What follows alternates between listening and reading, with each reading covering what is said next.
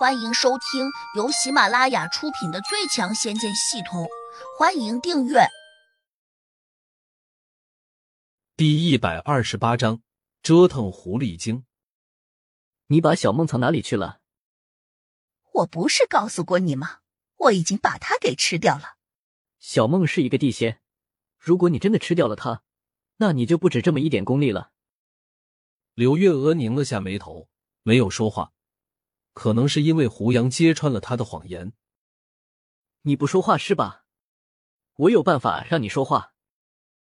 胡杨冷笑了一声，上前一步把柳叶娥抓起来放在了椅子上，然后他不怀好意的转到了柳月娥的正前面。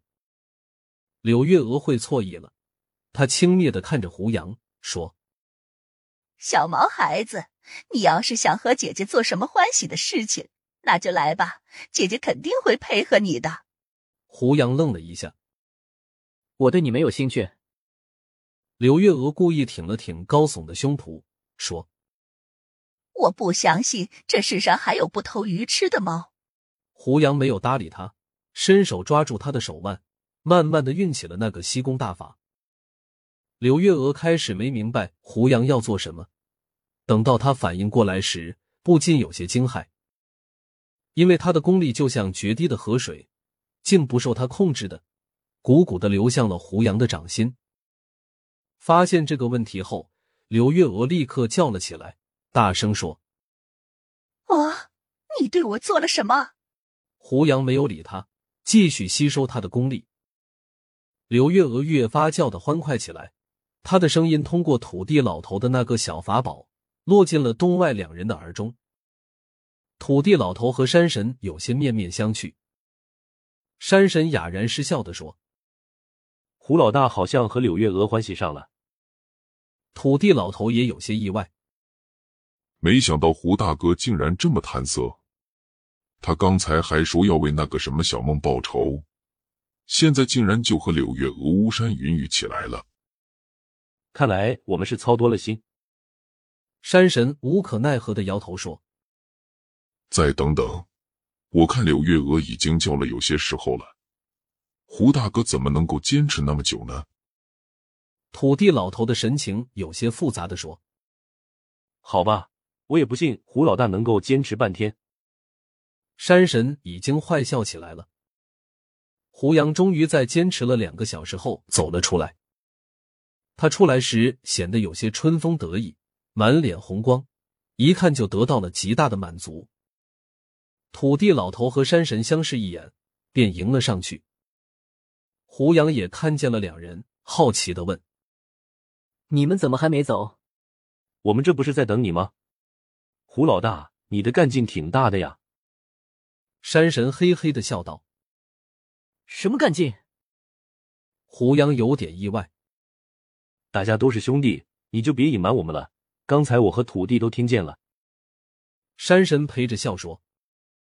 土地老头有意无意的提醒说：“胡大哥，有些事情可不能做久了，很伤身体的。”胡杨有些茫然道：“我听不懂你们在说什么。”土地老头又关切的问：“你不会真想把柳月娥给折磨死吧？”“我不会怎么他的，你放心好了。”停顿了一下，就在土地老头和山神都松了口气的时候。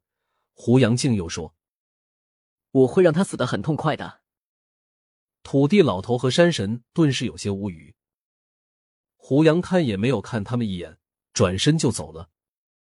望着胡杨远去的背影，土地老头对山神说：“柳月妖如果真的死在我们的地盘上，恐怕以后我们也不好给天上那个大仙交代。”我也是这个意思。我们赶紧去再去求一下胡大哥吧。山神附和着说：“我当然还得去找他。上次海里面那只恶猪虽然已经被他用火给吓跑了，但是这两天我派去侦查的灵鱼告诉我，那两个家伙又开始蠢蠢欲动了。”胡杨回到西子胡同的四合院时，已经是三天过后了。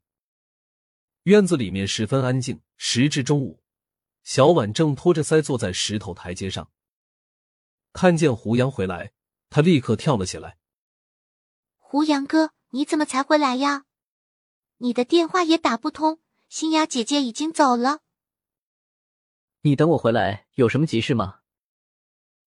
那个邻居脸皮很厚，隔三差五就跑我们家来找你，好像有什么急事似的。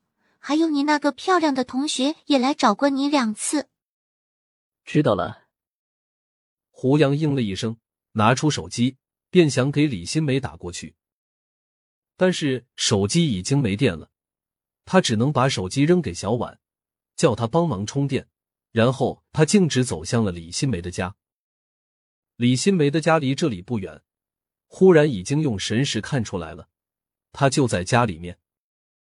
李新梅和自己并没有关系，但是胡杨还是忍不住想去看看，那个幕后操纵音乐盒的人到底是谁。人都是有好奇心的，即便是胡杨现在功力已经提升到了第零三级的情况下，也不例外。此时，李新梅正坐在屋里发呆，她看见胡杨进来，顿时大喜的叫了起来：“你来的正好，我从监控上已经找到那个换电池的人了。”说着，他快步走过来，拿着手机给胡杨看。从他屋里的那个监控，果然录下了一个男子的身影。但是胡杨并没有见过这个男子，他看起来十分的陌生。单单凭着这个录像，还不太可能把这个男子找出来。李新梅却很兴奋的说：“这下应该能抓住盗贼了。我把这段录像交给了警察，想让他们帮忙查一下。”但是已经过去两天了，他们也没有给我回话。要不我再找点关系，让他们抓紧一点调查。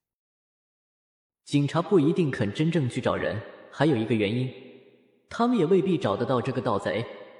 李新梅见胡杨不说话，便又自顾自的说道：“我还有一个表哥，他认识一家私人侦探公司的老板，要不叫他帮忙找一下。”行。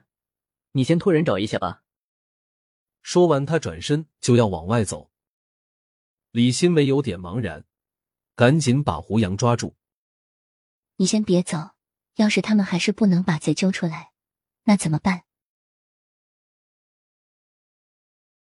本集已播讲完毕，请订阅专辑，下集精彩继续。